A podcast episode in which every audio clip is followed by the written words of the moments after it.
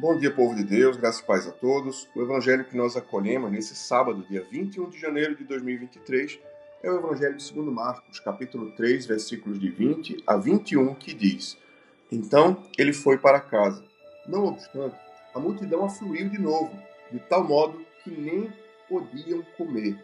E quando os parentes de Jesus viram isso, saíram para o prender, porque diziam: Está fora de si o Evangelho do Senhor. Louvado sejas, ó Cristo, que as palavras do Santo Evangelho perdoem nossos pecados e nos conduzam à vida eterna.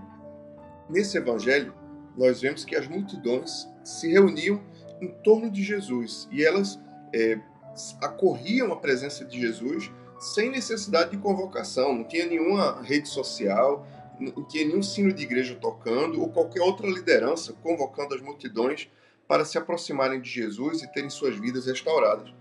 As próprias ações de Jesus falavam por si mesmas. O seu jeito de ser tocava os corações e a notícia se espalhava tão rapidamente que era impossível de acreditar. Todos os lados chegavam caravanas.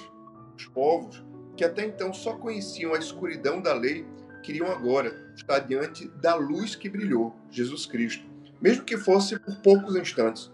Porém, Jesus não encontra o mesmo cenário quando se trata da sua própria família, dos seus parentes.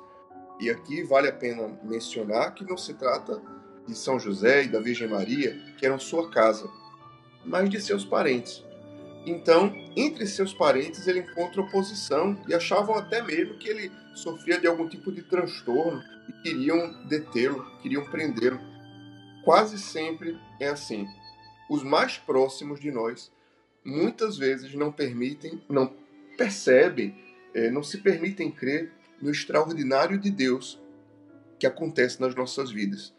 E então, aqui nós aprendemos uma preciosa lição para cada um de nós. Se você decidir fazer a vontade de Deus, se você decidir ser usado por Deus, saiba de uma coisa: você não vai agradar todo mundo.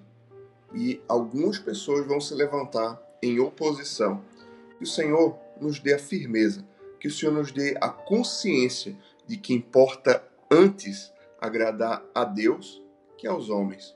Que o Senhor nos dê a consciência que muitos vão voltar as vão virar as costas para nós e não vão querer saber da obra de Deus na nossa vida.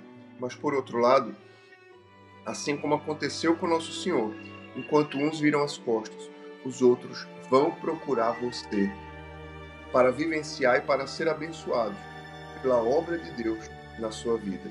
E possamos nos libertar pelo poder do Espírito Santo do desejo de agradar todo mundo e desejemos ardentemente agradar a Deus fazendo a sua vontade.